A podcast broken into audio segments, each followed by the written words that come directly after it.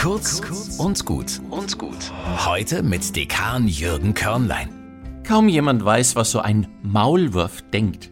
Alle ärgern sich immer über die Erdhügel im Garten.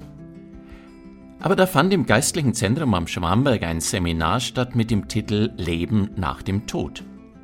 Malen Sie mit einfachen Strichen, was Ihnen beim Begriff Auferstehung spontan einfällt, lautete gleich zu Beginn der Auftrag. Als die Gemälde anschließend in der Runde gezeigt werden, hat ein Teilnehmer einen Maulwurf gemalt. Er erklärt, der Maulwurf lugt aus seinem Hügel heraus in die lichte Welt.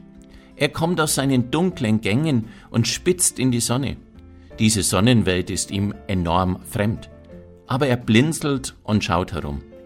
Nun weiß er um diese andere Welt voller Licht, auch wenn er noch viele dunkle Gänge vor sich hat.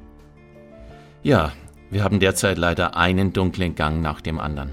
Die Pandemie, den Krieg gegen die Ukraine, den fortschreitenden Klimawandel und so manches persönliche Schicksal.